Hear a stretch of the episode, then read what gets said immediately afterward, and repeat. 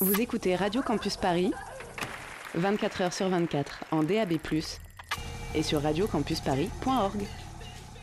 Il est 20h et tu es confiné chez toi. Tu, n'as donc a priori rien d'autre à faire que de perdre ton temps à écouter la demi-heure sur le 93.9 FM Radio Campus Paris.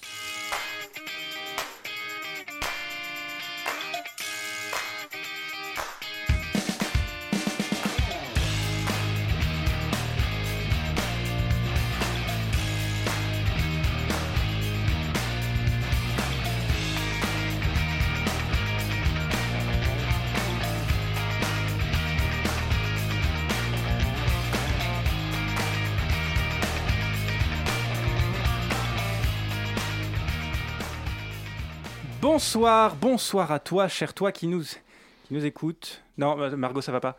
Euh, non, c'est nul. C'est depuis ça fait trois ans que je te le dis. C'est naze comme intro. Non, mais bonsoir à toi.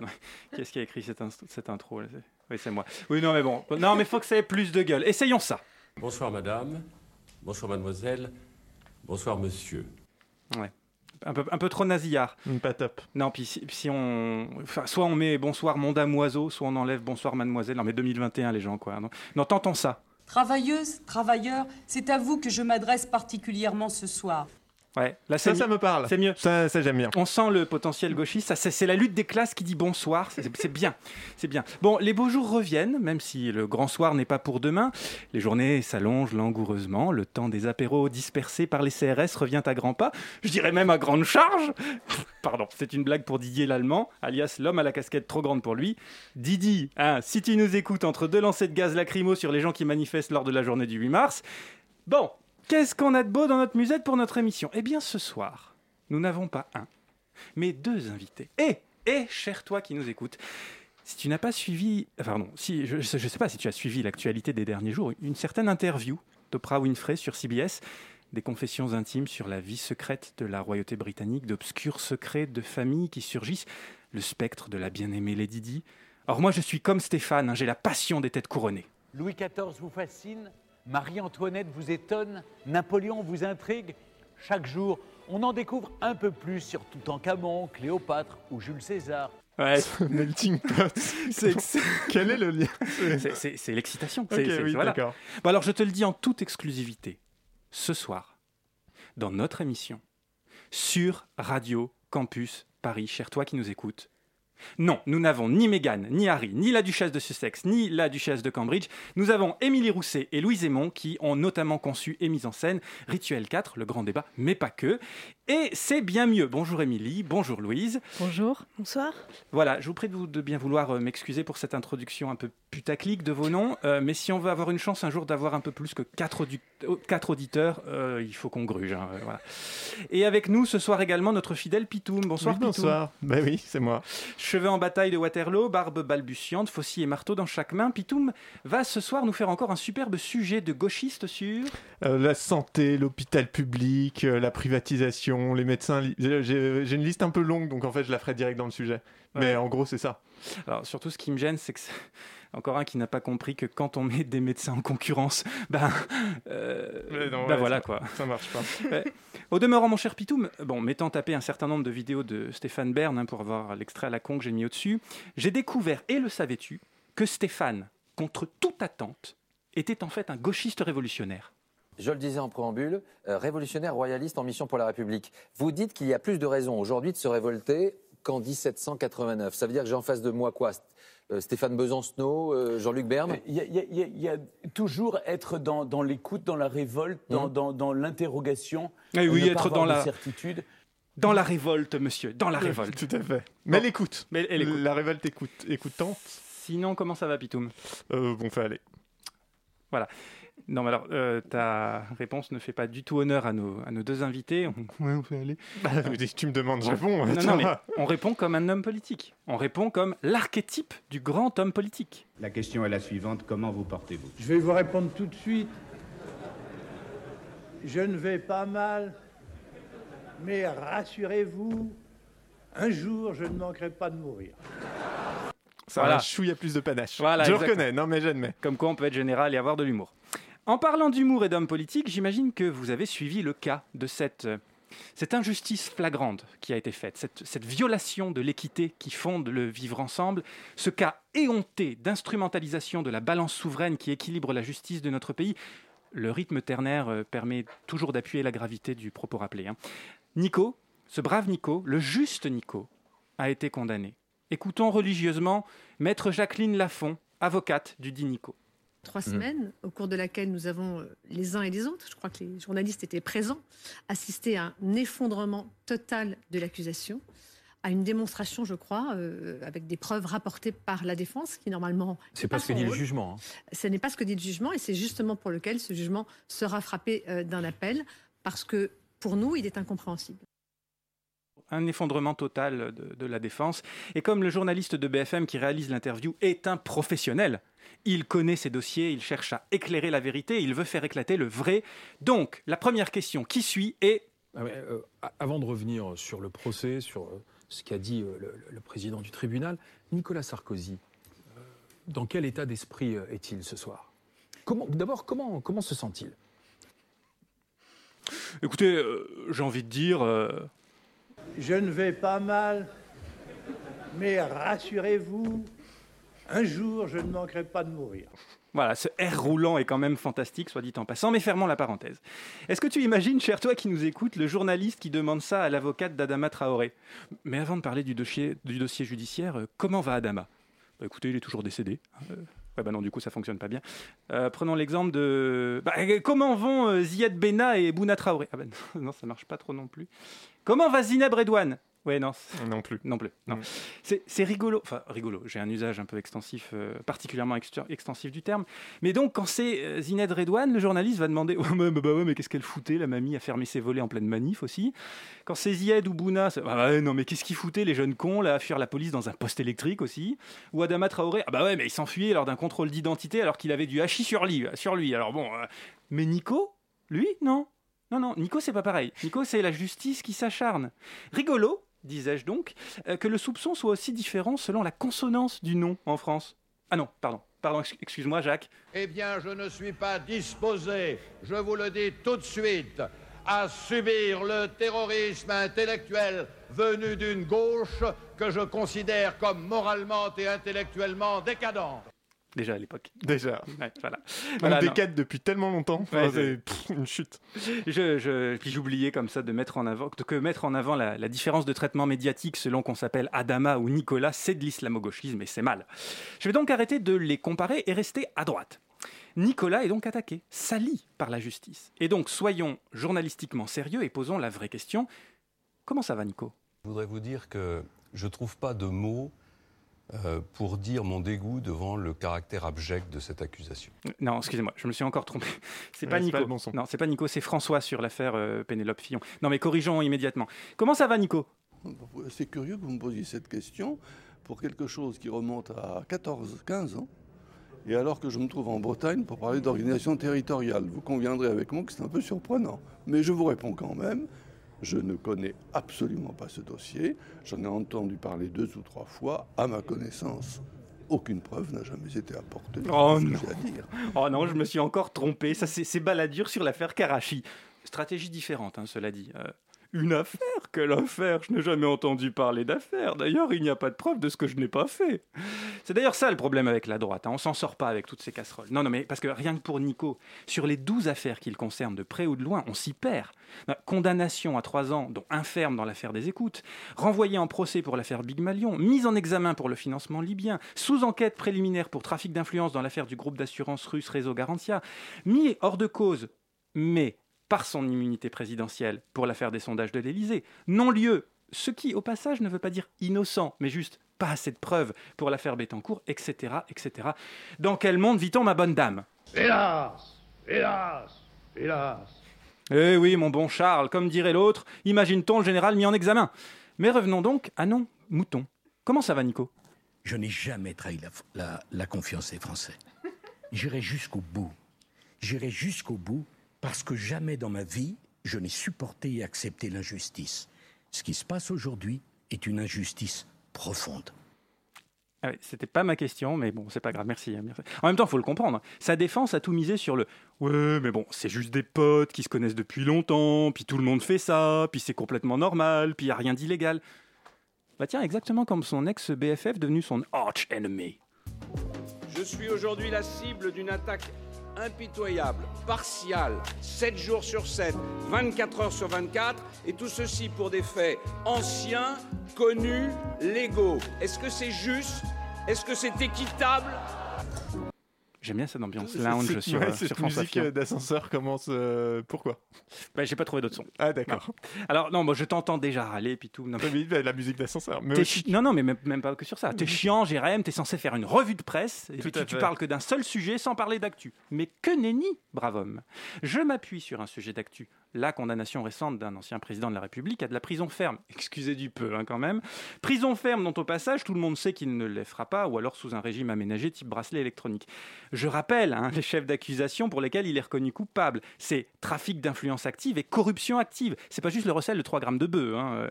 Mais à travers cet exemple, on parle en fait d'égalité de traitement dans notre belle République, selon qu'on s'appelle Adama ou Nicolas. N'en déplaise d'ailleurs, petite parenthèse personnelle, à Klaus Kinsler ou Vincent Tournier, deux bons réacs que j'ai eu comme et qui eux aussi en ce moment font une belle couverture médiatique pour étaler leur caca et en, posant, en se posant en victime d'une cabale de la part d'islamo-gauchistes. On les embrasse. Voilà, si vous nous entendez de Grenoble. On parle aussi euh, d'égalité de traitement selon qu'on est un bon vieux col blanc ou un mauvais jeune beurre. On parle de traitement de l'information et de tentative d'influence de l'opinion publique parce que oui, tout le monde n'a pas accès au Figaro le matin et aux 20h de TF1 le soir pour parler d'effondrement total de l'accusation face à 254 pages d'un jugement qui, au passage, cite plus d'une dizaine de fois les termes grave, gravement ou particulière gravité, comme dans la preuve du pacte de corruption, de ressort d'un faisceau d'indices graves, précis et concordants, résultant des liens très étroits d'amitié noués entre les protagonistes, des relations d'affaires renforçant ces liens, des intérêts communs tendant vers un même but, ceci euh, celui d'obtenir une décision favorable aux intérêts de M. Nicolas Sarkozy. On parle encore d'islamo-gauchisme, on parle du nombre finalement assez important de casseroles qui suit la Chiraki et ses diverses bires, dont on finit par pressentir qu'ils ont bien utilisé les services de l'État pour leur propre cul. On parle d'un présidentiable qui n'est officiellement pas candidat mais qui fait tout pour.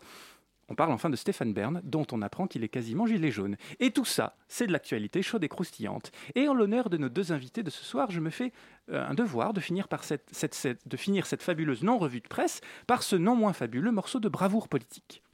Et dans ces temps difficiles, où le mal rôde et frappe dans le monde, je souhaite que la Providence veille sur la France, pour son bonheur, pour son bien et pour sa grandeur.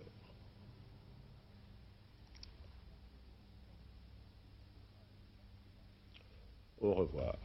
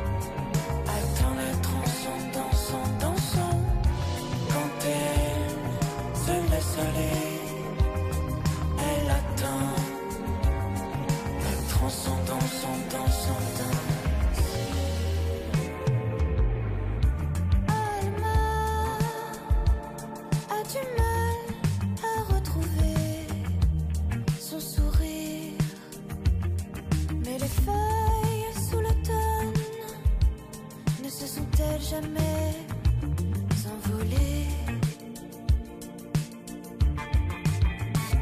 Alma a toujours cru qu'elle avait disparu. C'était Soleil bleu d'Alma Plagé. De 20h à 21h sur Radio Campus Paris, c'est la demi-heure. C'est plutôt des cons. Et je passe tout de suite la parole Bah à oui, à j'allais me lancer, mais Bah, alors, tu vois, euh, voilà. La santé, bah oui, j'ai dit que je parlais de la santé. Donc la santé, alors c'est typiquement le truc auquel tu ne penses pas quand ça va. hein. Quand tu te réveilles le matin et que t'as mal nulle part, tu te dis pas, tiens, j'ai mal nulle part ce matin. Non, tu te dis, merde, j'ai pas fini le PPT pour le kick-off de 10h avec le prospect, j'espère que le stagiaire a passé sa nuit dessus, sinon on est dans la merde. Par contre, si à cause d'une mauvaise position ou d'une lente maladie dégénérative non diagnostiquée, tu te réveilles avec une forte douleur au niveau des lombaires, en te réveillant, tu dis, oulala, là putain, j'ai mal. L'importance de la santé nous saute à la gueule dès qu'on la perd. Et tous et toutes autant que nous sommes, il est fort probable que nous la perdions à un moment ou à un autre. Que ce soit à cause d'un accident, d'une maladie, de la vieillesse ou de la manifestation virale des dérives mort- mortifères d'un capitalisme mondialisé et débridé. Il se trouve que depuis un an, le monde se réveille tous les matins en pensant plus à son mal de dos qu'à son PowerPoint de transition mal gaulé. Alors on suit au jour le jour les hospitalisations, les décès, les contaminations. hein. Des médecins en tout genre ont trusté et trust les plateaux télé et les fils Facebook de tes amis et de ta famille. Il semblerait même que chez certaines personnes, on ait remplacé le Père Noël par le professeur Raoult, ce qui me paraît étonnamment sensé au regard du rôle social de l'un et de l'autre. Et tout ça, on risque de devoir s'y habituer puisqu'il est fort probable que tout ce chantier ne soit que le début, comme l'expliquait Benjamin Correa, professeur à Paris 13 et mem- membre pardon, des économistes atterrés, en novembre dernier au micro de Sud Radio. Nous sommes entrés dans l'ère des pandémies. Alors, juste après la sortie de mon livre, donc il y a quelques jours, euh, l'IPBES, qui est le GIEC Oui, euh, de oui. la biodiversité. Alors le GIEC, c'est le grand organisme euh, qui euh, surveille L'autorité euh, suprême. Voilà qui surveille ce qui se passe sur le climat, ben, il y a la même chose pour la biodiversité. hein, c'est ce qu'on appelle l'IPBES. Eh ben, il y a quelques jours, donc après la sortie de mon livre, ils viennent de sortir un rapport disant nous sommes entrés dans l'ère des pandémies. J'aurais aimé trouver un autre extrême, mais en fait, il y a que eux qui en parlent sur Sud Radio avec ce mec, malheureusement. Mais bon, voilà. qui, qui, je crois, a vendu un livre, non? Il vendait un livre, ouais, tout à fait. Mais voilà, on- on- donc finalement, si la Covid-19 n'est que le début, peut-être qu'il n'est pas superflu de s'intéresser d'un peu plus près au système de santé français, à son mode de fonctionnement, son financement et aux trajectoires que lui donnent les politiques actuelles, alors même que celui-ci est sollicité de manière extrême depuis un an. Et pour comprendre comment tout ça s'articule, donnons la parole à notre président, c'était le 18 septembre 2018, à l'Élysée, dans son discours sur la transformation du système de santé. Beaucoup de nos voisins nous envient l'excellence de notre système de soins. Nous sommes attachés à notre modèle qui associe une médecine hospitalière, publique et privée, et une médecine libérale. Grâce à ce modèle original, la France est ce pays où, arrivé à l'âge de 60 ans, l'espérance de vie des Françaises et des Français se situe au deuxième rang des pays du monde. C'est en France que le reste à charge des ménages pour leur santé est le plus faible des pays du monde. Et cela tient d'abord à un haut niveau de couverture par la sécurité sociale et l'ensemble de celles et ceux qui couvrent ces risques, qui constituent un acquis que j'entends ici préserver. Et ça coûte un, un pognon de dingue. Et ça coûte un pognon de dingue, mais c'est un autre problème. Pour, pour une fois, ceci dit, c'est plutôt vrai ce qu'il dit le président. Du coup, je vais pas le tacler tout de suite. Sur le reste à charge le plus faible au monde, par exemple, bah, oui, c'est vrai. C'est surtout vrai dans sa présentation du modèle de santé, à savoir une articulation assez euh, inédite quand même entre le public, le privé et le libéral.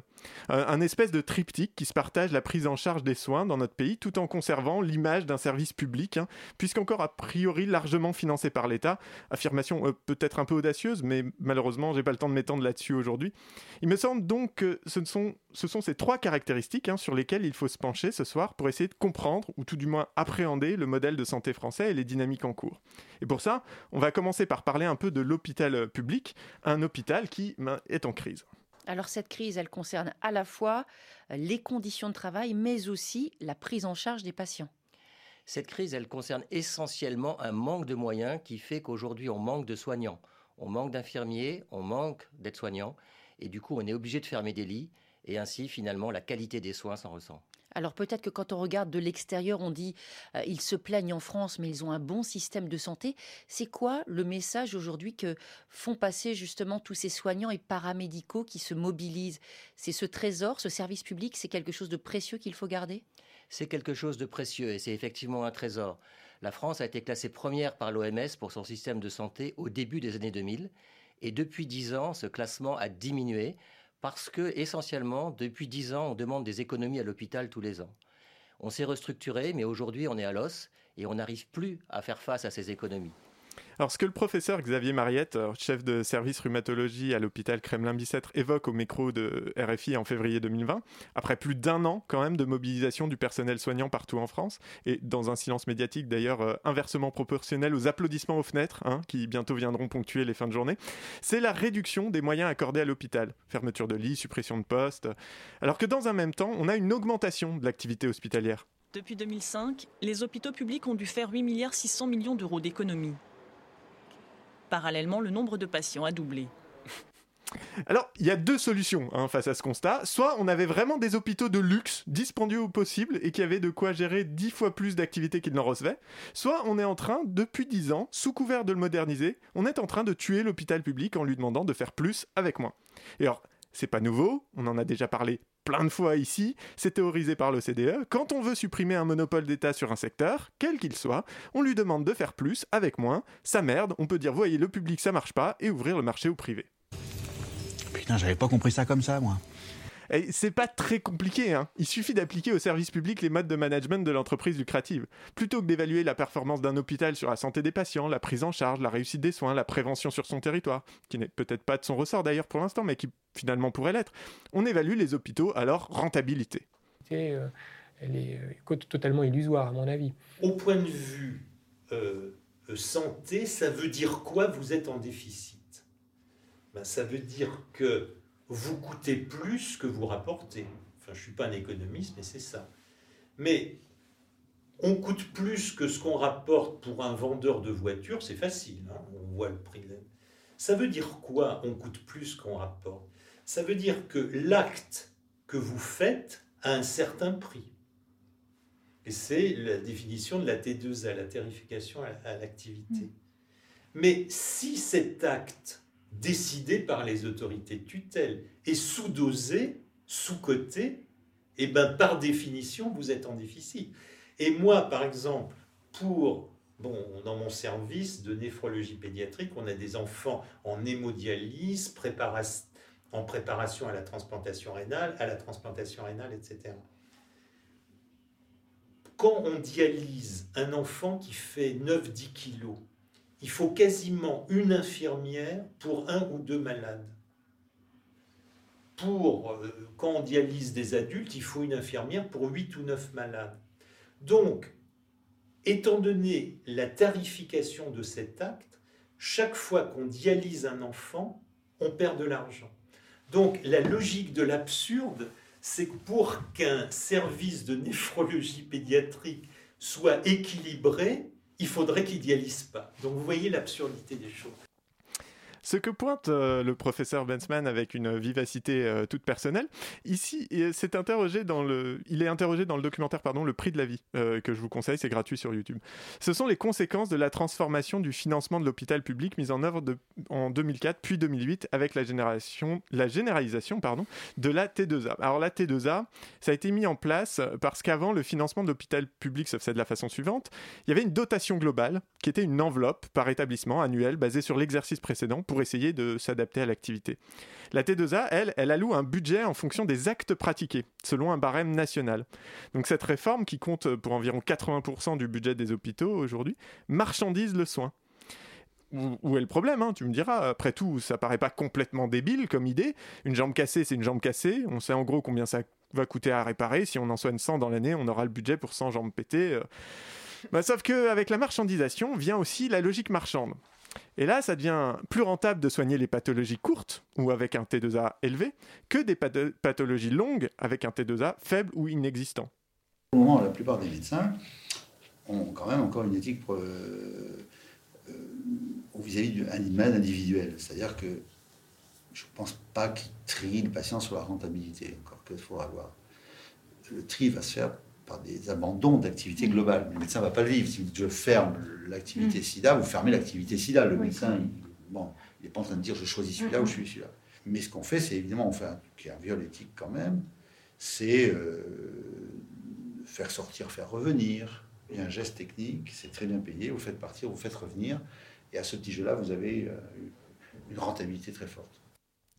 Selon le professeur Grimaldi, donc, qui est un farouche opposant à la T2A, ce- c'est que si globalement ce mode de tarification ne va pas nécessairement transformer la pratique individuelle des soignants et soignantes, il va transformer en revanche la gestion de l'hôpital, faite, euh, faite, elle, par des personnes d'ailleurs qui raisonnent désormais dans une logique de rentabilité. Or, si une activité n'est plus rentable, bah, qu'est-ce qu'on fait? Bah, On la ferme. Donc on arrête, on propose moins de soins, donc on baisse les budgets, donc on peut moins proposer de soins, donc on va encore baisser les budgets, etc. etc. Cédric Sirénéi est l'un d'eux. Comment ça va En parallèle, tout ce qui est clinique, mais se développe à grande vitesse. Euh, je ne sais pas si vous, euh, si, si, euh, vous en avez entendu parler, mais euh, euh, aujourd'hui, il y a quand même à Villeurbanne une euh, clinique qui se met en place avec 22 blocs. Ça veut dire que cette part de marché qui au- aujourd'hui était euh, hospitalier va transférer vers le, vers le privé. Si on reste dans le fonctionnement aujourd'hui de la T2A, l'hôpital va crever. Parce que le système de financement de l'hôpital, c'est la T2A. S'il n'y a pas d'activité à l'hôpital, il n'y aura pas de financement. Ça veut dire que le choix est clair, à mon avis. On veut simplement que l'hôpital public ne soit plus que destiné, on va dire, euh, aux pauvres gens, faut le dire. Voilà, à ceux qui n'auront pas d'autres moyens de se soigner que l'hôpital et tout le reste, c'est le privé qui va se gaver. Alors, ce qu'elle pointe, cette syndicaliste interrogée par Ouvrez les guillemets, c'est la concurrence avec le privé. Bah ouais, tu te souviens au début, le président, il a dit que le modèle français reposait sur le public, le privé et le libéral. Donc on va passer au privé. Alors il y a basiquement deux types d'établissements de soins privés, hein, au niveau hospitalier, j'entends. Vous avez les cliniques, bon tout le monde voit à peu près ce que c'est, et les ESPIC, euh, les établissements de santé privés à but non lucratif, qui sont en gros des hôpitaux, mais gérés par des organismes, qui disposent d'une plus grande souplesse, du coup, comme on dit en Macronie, notamment en matière de gestion du personnel, sur l'embauche, le licenciement, les salaires, mais aussi sur les achats d'équipements. En fait, euh, les ESPIC, c'est un peu un hôpital flexible. Parce que oui, hein, chose que je n'ai pas mentionnée précédemment dans les hôpitaux, quoi qu'on autorise une certaine pratique libérale, les soignants et soignantes sont salariés et leur rémunération évolue selon une grille, grille tarifaire fixée, alors que dans le privé, bah en fait, euh, non, c'est bananas quoi. Cédric Sirénéi est l'un d'eux. Comment ça va Exercer Quand on dans le public, il l'a toujours voulu, mais aujourd'hui il se pose des questions. Est-ce que je resterai dans ces conditions avec de moins en moins de moyens, alors qu'on nous demande de plus en plus de choses Pour un- quelqu'un qui débute comme moi, on peut multiplier par 5 dans le privé. Le salaire d'un débutant avoisine les 12 000 euros dans le privé. En début de carrière dans le public, un anesthésiste réanimateur touche 4 130 euros bruts, 7 500 euros en fin de carrière. Difficile dans ces conditions de retenir ses médecins dans le public. Nécessairement, à un moment s'applique le célèbre adage. On peut douter de tout, sauf de la nécessité de se trouver du côté de celui qui a le pognon. Par ailleurs, il ne faut pas oublier que la tarification à l'acte est le mode de financement des hôpitaux privés euh, par la Sécu en fait depuis bien plus longtemps. Avant la loi de 2004, il y avait donc une coexistence des établissements, mais avec un financement différent. La loi de 2004 et la T2A généralisée ont mis en concurrence directe le secteur public et le secteur privé, sans obliger le privé à s'aligner sur les mêmes standards que le public en termes de salaire, de recrutement, d'achat. Et pour rester concurrentiel, l'hôpital public se privatise, du coup, par petits bouts, copiant le secteur privé comme il peut. hein. On délègue à des partenaires privés euh, la gestion de la télévision, l'amé- l'amélioration des séjours. On privatise des bâtiments pour en faire des hôtels hospitaliers, voire on cède au privé un hôpital complet, comme ça s'est passé en 2019. On ne diminue pas les coûts en réalité, on les externalise et le plus souvent, on les reporte sur les patients. D'ailleurs, puisqu'on parle du report des coûts sur les patients, il y a une autre grosse différence entre public et privé, c'est la part de l'activité libérale dans les cliniques. L'activité libérale, tu sais, le troisième pilier du triptyque de tout à l'heure. Bah, l'activité libérale qui s'effectue notamment en clinique, avec un léger, mais vraiment juste un léger souci. Euh, en fait, c'est le problème de ce qu'on appelle les dépassements d'honoraires, qui sont franchement vraiment un problème. Euh, on rappelle, hein, ce sont les médecins dits de secteur 2 qui ont le droit de fixer librement leurs tarifs.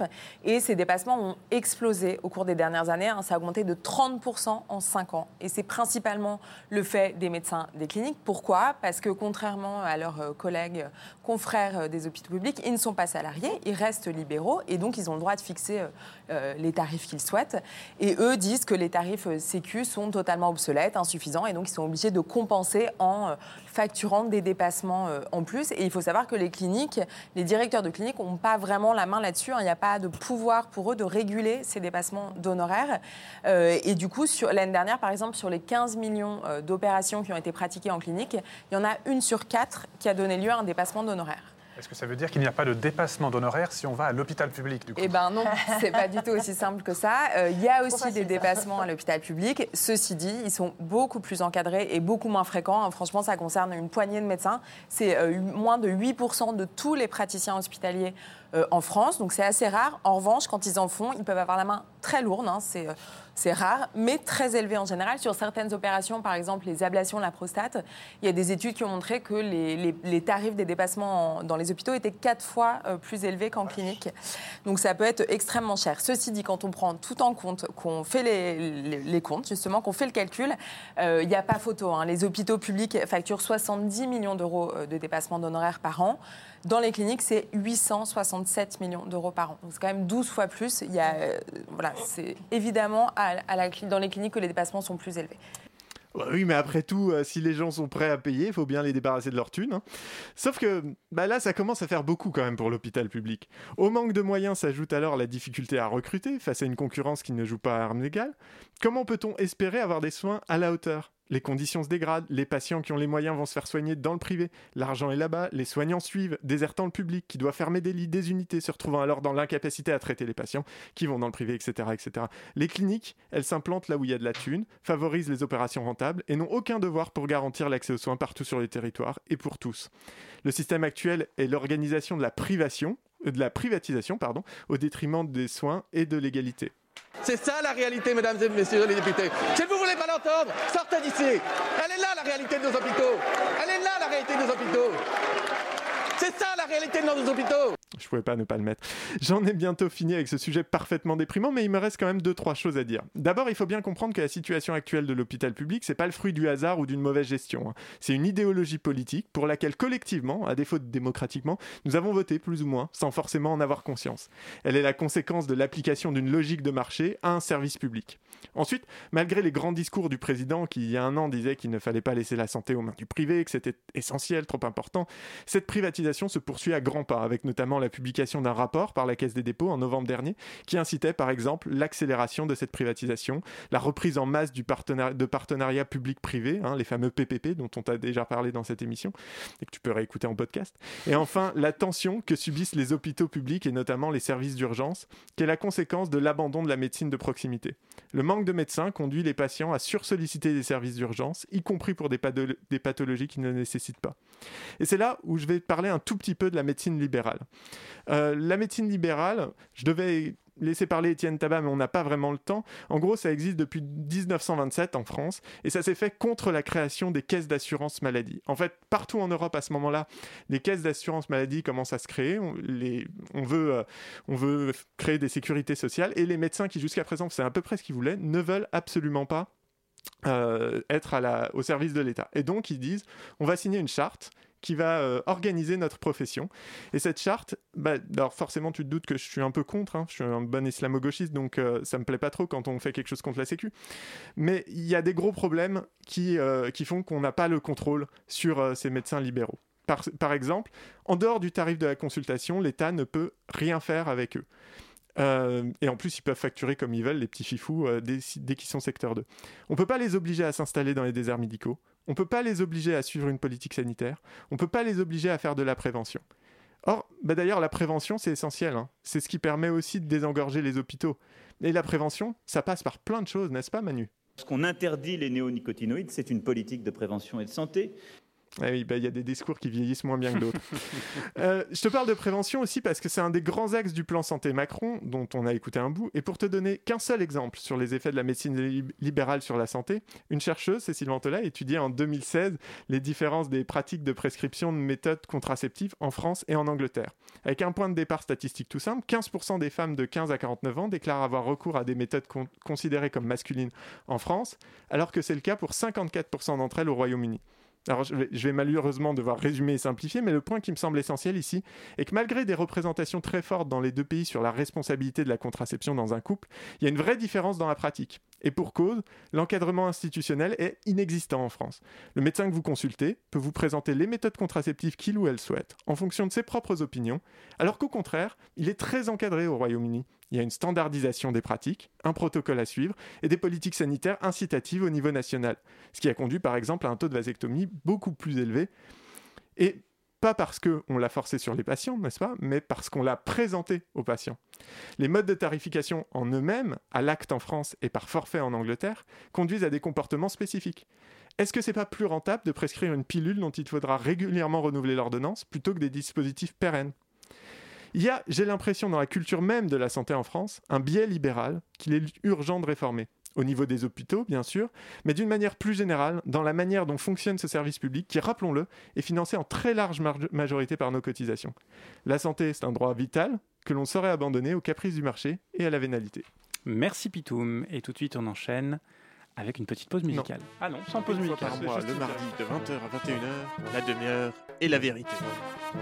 Attendez, il faut que ce soit vrai tout ce qu'on dit là Ce ne sais pas une pause musicale, ou alors c'était une pause musicale très courte, mais bon, c'est pas très Très, grave. très courte, ouais. C'est n'importe quoi cette émission.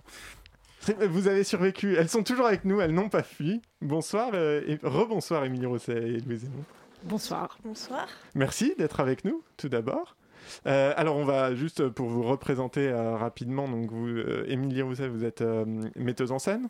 C'est ça. comme, c'est comme ça qu'on définit. Ça va, c'est bon. Ouais, super. Et euh, Louise Aymon, réalisatrice. Exactement. Et donc, vous collaborez ensemble sur euh, bah, notamment une série de films, mais également euh, une pièce, Rituel, euh, Rituel 4, euh, Le Grand Débat. Grand Débat, dont on va parler tout de suite après. Mais avant peut-être de, de rentrer dans le sujet, euh, il y a peut-être une question en ce moment euh, particulièrement euh, pertinente pour vous. Comment ça se Comment passe ça va Comment ça va Est-ce que la même canico d'ailleurs Euh, c'est dur. Non, non, c'est dur, ouais. Ouais, ouais, c'est bah, c'est long. C'est long.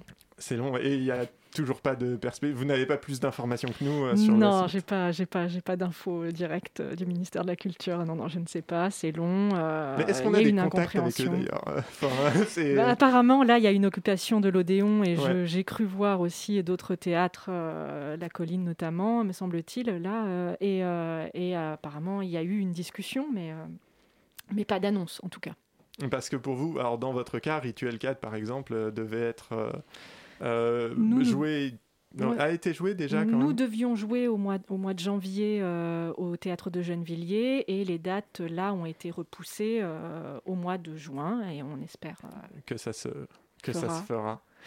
Euh, on a voulu euh, vous recevoir, on vous a invité parce que le, pour Rituel 4 particulièrement, vous traitez d'un sujet euh, euh, éminemment euh, politique euh, qui, est les, qui sont les débats de l'entre-deux tours euh, dans les élections euh, présidentielles euh, nationales. Et nous, la politique, ça nous intéresse pas du tout. ici, C'est vraiment. ouais. euh, On l'a remarqué. Euh, mais du coup, avec un, un travail, euh, un travail en plus euh, d'archives hein, de, très intéressant. Je ne sais pas si l'une d'entre vous veut peut-être présenter un petit peu le, le projet. On a. C'est un spectacle qui retrace, euh, qui joue avec euh, 40 ans d'histoire médiatique, c'est-à-dire tous les débats du second tour euh, des élections présidentielles depuis 74, c'est-à-dire euh, Giscard-Mitterrand jusqu'au dernier 2017, Le Pen-Macron. Et on les a tous euh, vus, revus, euh, euh, on a tout dérushé, donc c'était plus de 13 heures de débat. Et à partir de ça, on a créé un spectacle euh, d'une heure euh, en euh, montant ces, ces débats, euh, montant le son euh, en audio et, euh, et créant un débat imaginaire à partir de ça, mais que avec des phrases et des dialogues qui ont existé. Et donc c'est pas euh, c'est pas linéaire, on traverse, on parle pas chronologique. C'est pas chronologique, voilà. Et on, on navigue euh, dans ces différents temps Et les deux, deux, candidats se font face sur le plateau. C'est Laurent Poitronneau et Emmanuel Lafont.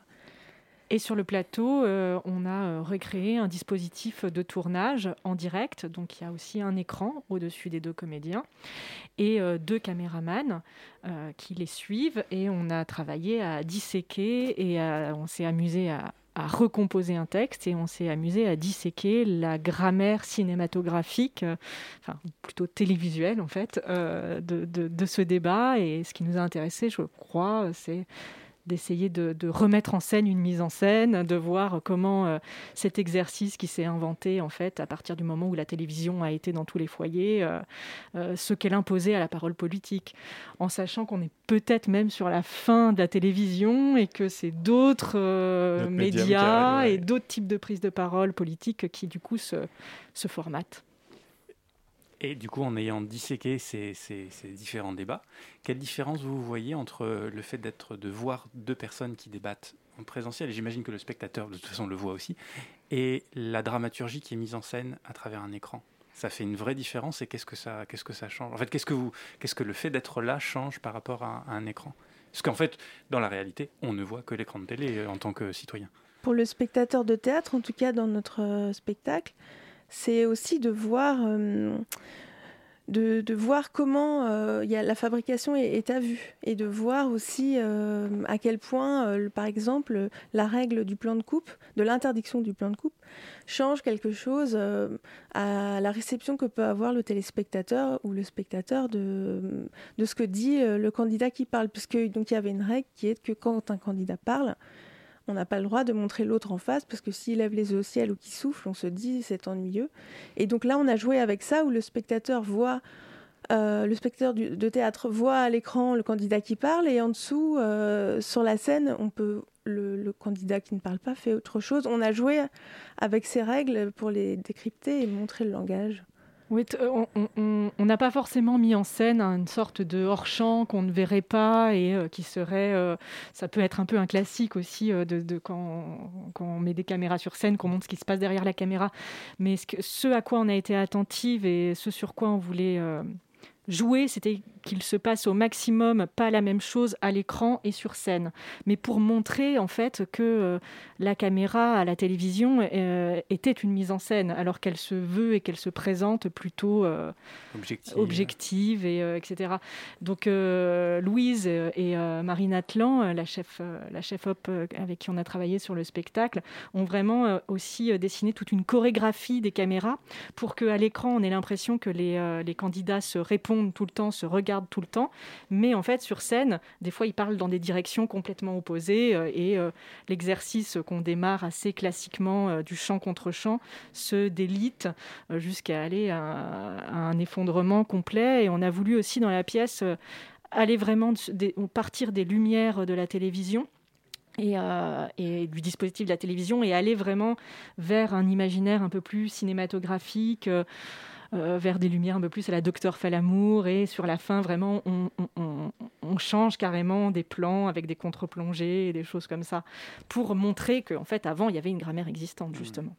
Qui, euh, qui, disparaît. Mais d'ailleurs, ce qui, moi, ce qui je trouve intéressant, dans, enfin, entre autres dans votre travail, c'est euh, votre. Du coup, vous avez eu cette, cette euh, progression que vous avez pu constater, euh, qui est normalement séparée de 7 ans, enfin de 7 ans puis 5 ans, euh, on, la voit arriver comment? Est-ce qu'elle arrive d'un coup L'évolution du débat, du, du, standard du débat de l'entre-deux tours, elle se fait à un moment précis ou c'est vraiment quelque chose de continu? Comment vous l'avez vécu ça? Nous, en tout cas, en dérochant, on l'a senti, surtout qu'il manque un débat, puisqu'en 2002, le débat n'a pas eu lieu, donc il y a vraiment un trou temporel. Et c'est vrai qu'il y a quand on se retrouve après en 2007 avec euh, Sarkozy et, mm, et Ségolène Royal, euh, il y a une manière de parler très très différente, notamment dans la vitesse, dans la façon de parler. On, parle, on part de, de gens qui maintenant sont conscients de l'image, de la communication et qui, qui savent jouer avec l'image et non plus des hommes de lettres qui euh, sont mal à l'aise euh, au micro et, cherchent à apprendre en même temps que, que le débat se crée. Donc il y a, une grosse différence et surtout qu'il y avait une règle qui était de couper le micro de celui qui ne parle pas qui a sauté. Et du coup, on arrive à des débats comme le dernier en, en 2017 où les candidats parlent quasiment tout le temps en même temps. Et le débat américain, Trump-Biden, c'était ça aussi. Donc ils vont revenir à cette règle du micro coupé, où on a deux flux en permanence. Donc on a travaillé aussi sur les flux de parole, la rythmique et, et presque, il y a un élément de mise en scène qu'on n'a pas repris, euh, qui était dans le dernier euh, débat, c'était le split screen, c'est-à-dire qu'on voyait, euh, il n'y avait pas de plan de coupe, mais en fait, ils sont sous l'œil de la caméra en permanence, quoi, puisqu'il y a même ils sont, voilà, l'écran est séparé en deux. Mais ça, on n'est on même, on même pas allé jusque là. On avait déjà trop de travail. C'était la première fois qu'il le faisait effectivement ça en, en, 2017. On verra. Et le plan de coupe a été réintégré dans le débat qu'il y a eu avant avec plus de, candidats. Euh, et c'est intéressant de voir aussi qui sont les réalisateurs. Donc en fait, le réalisateur, euh, c'est le même réalisateur, je crois, qui a fait Fort Boyard. Donc euh, c'est The Voice. Donc c'est des regards aussi sur les choses. Et du coup, cette évolution de l'oralité, ça change quelque chose en termes des contenus? Alors, on imagine bien qu'il y a une évolution politique des contenus, mais est-ce que oui, bah, quand même, après, euh, alors, euh, après, il y a des choses qui se répètent quand même euh, énormément.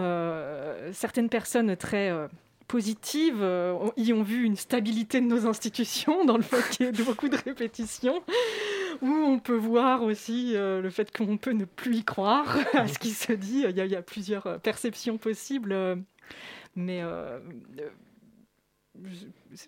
Ouais, et, du coup, ça m'amène à une autre question. Est-ce qu'il y a une, pour vous, avec un regard euh, professionnel de la parole, du théâtre, etc., est-ce qu'il y, a une parole qui est plus, plus performative que l'autre? Parce que j'imagine qu'il y a des modulations de la, parole, il y a des lenteurs, il y a des distributions différentes. Et de votre point de vue, est-ce qu'il y en a qui sont plus efficaces? Je ne suis pas en train de dire que c'était mieux avant, mais est-ce que certaines sont plus efficaces que l'autre pour porter un message politique? Ça dépend comment on considère l'efficacité, c'est-à-dire si... Euh, on sait secouer les gens pour qu'il n'y ait plus d'espace pour penser. Alors là, c'est efficace. Euh, en ce moment, enfin en 2017 par exemple, c'est effrayant. Mais euh, c'est vrai que en 74, il y a une lenteur de la parole qui quand même permet, même s'il y a une rhétorique, il y a un jeu, il y a de la manipulation, mais on a quand même l'espace en tant que spectateur pour réfléchir.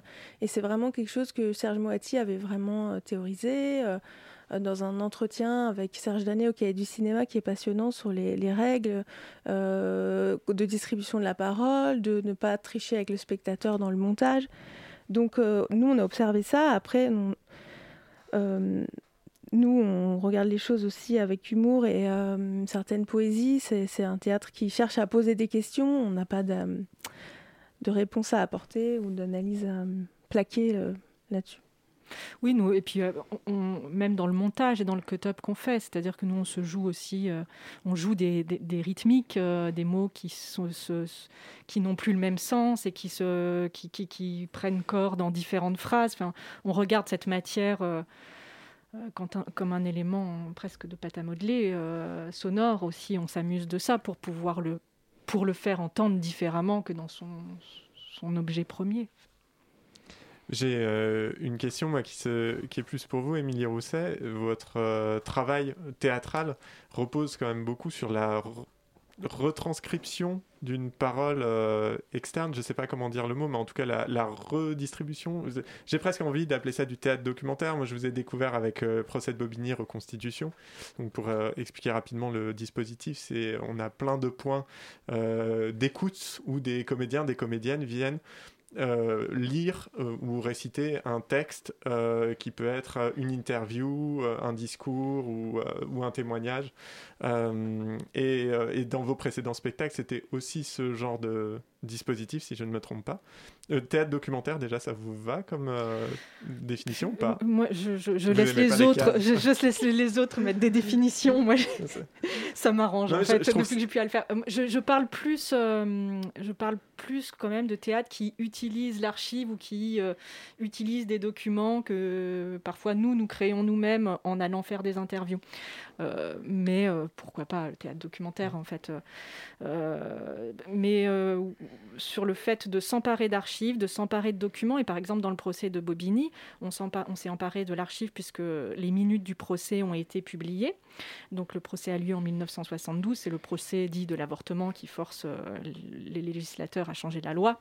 et on a été voir des personnes qui étaient témoins ou militants à l'époque du procès et des personnes qui n'étaient pas nées à l'époque du procès, mais qui continuent de réfléchir sur euh, ces questions euh, euh, éthiques, militantes, de rapport du corps aux politiques, de féminisme. Et, et, et l'idée est de mettre en rapport deux types d'archives, en fait, une archive du passé et une archive contemporaine, et comment les deux dialoguent, et comment à l'intérieur de ça, on essaie de, de produire un espace de pensée pour le spectateur. Dans, dans ce cadre-là, je ne sais plus si c'était Rencontre avec Pierre Picard ou, Le Grand Débat, mais je vous ai entendu dire dans une interview que les acteurs jouaient avec une oreillette.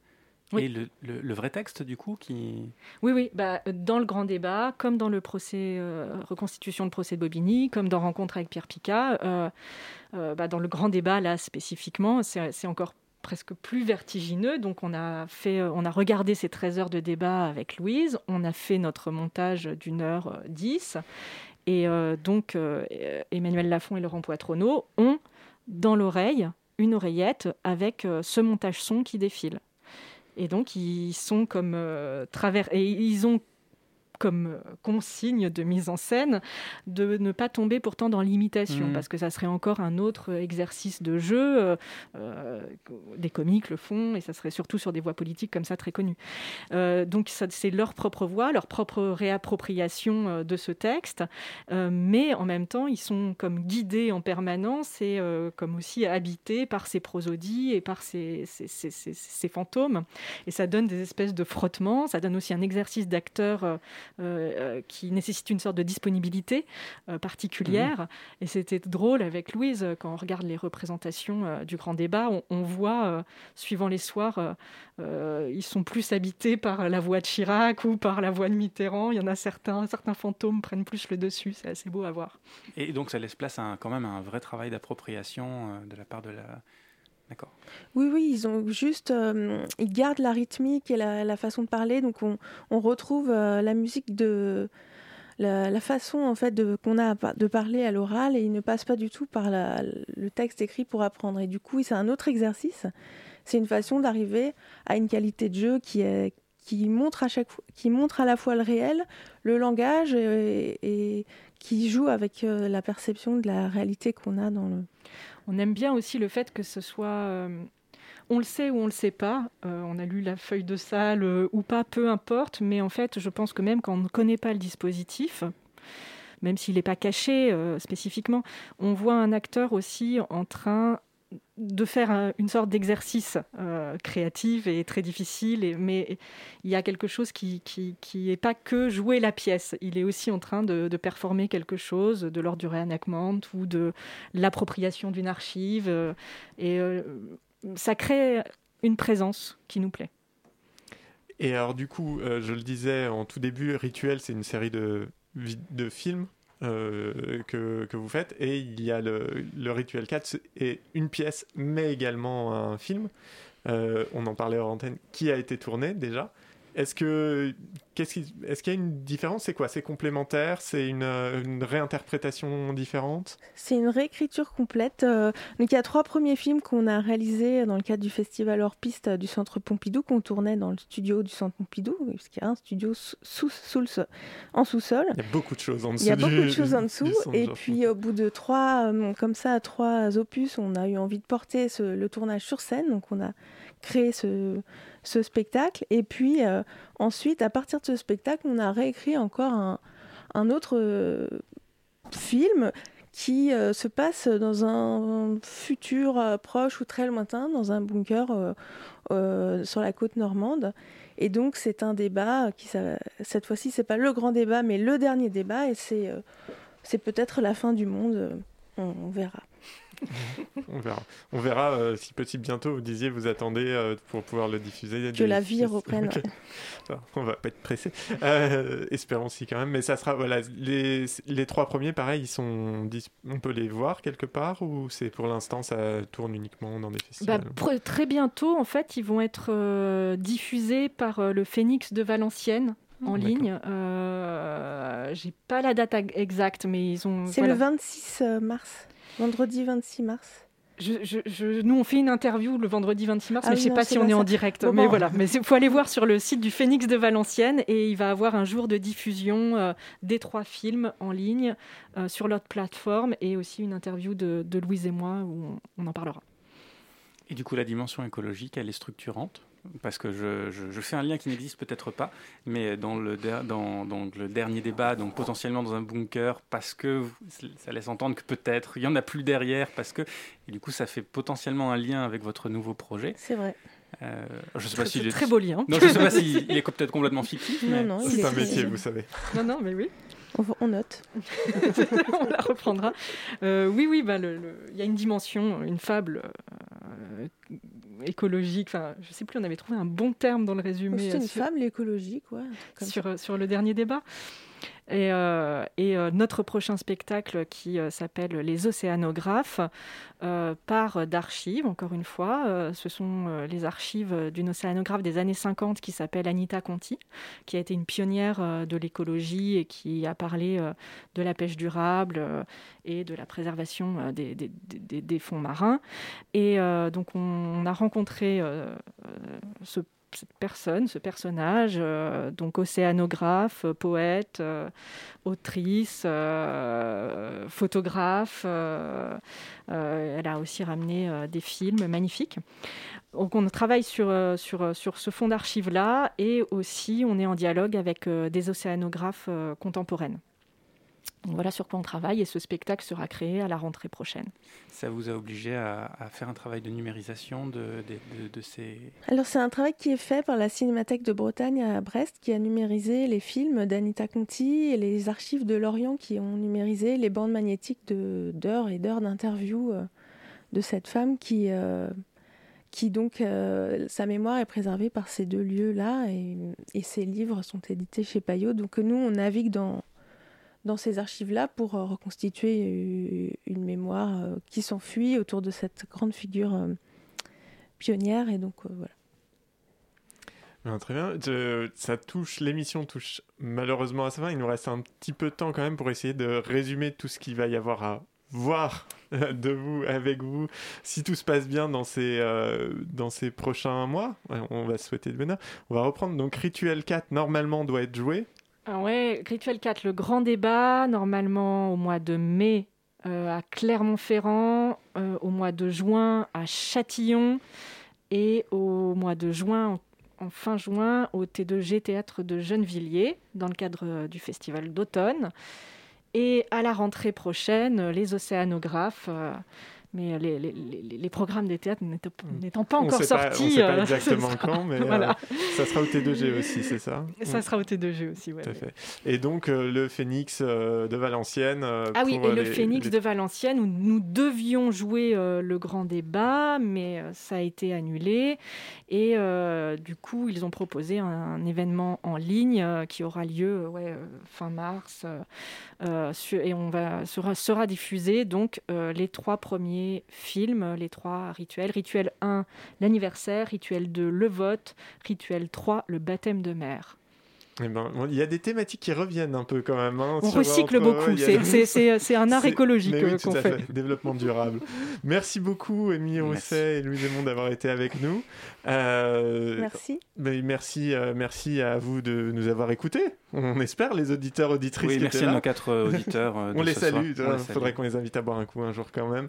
Euh, en attendant, je... ben, merci Margot, oui, de la, la réalisation. Je- J'ai pas écrit de texte cette fois-ci pour la fin. Donc merci Jérémy d'avoir été là. Euh, tout de suite après, on fait une passerelle. On a un peu de temps. On fait une... Bonsoir, c'est BRTZ. C'est ça, salut la demi-heure. Ça va? Ça va et vous? Ça bah fait ouais, vachement longtemps. Bah, ça fait super longtemps ouais, Ouais. avec toutes ces histoires. Qu'est-ce qu'on va écouter de beau, de beau ce soir? Et ben on va écouter pas mal de nouveautés, du Duke Deuce notamment, et euh, on aura un invité surprise qui est ND le maître prunier. Là, tu- as dit plein de mots que je ne connais pas, c'est magnifique. J'adore ça. Euh, bah, on te laisse euh, le studio dans moins d'une minute. Bah, et bonne émission. Bonne émission les gars. Quant à toi, bah, n'oublie pas que tu peux nous retrouver sur radiocampusparis.org pour euh, bah, réécouter cette émission, la partager, tout ça, y compris aussi sur Facebook. On a un- la demi-heure hein, sur Facebook. C'est Ah bon vachement bien. Bah oui, il faut qu'on mette à jour des fois. Merci encore à nos invités euh, et puis à, à dans un mois si tout se passe bien. D'ici là, bon courage.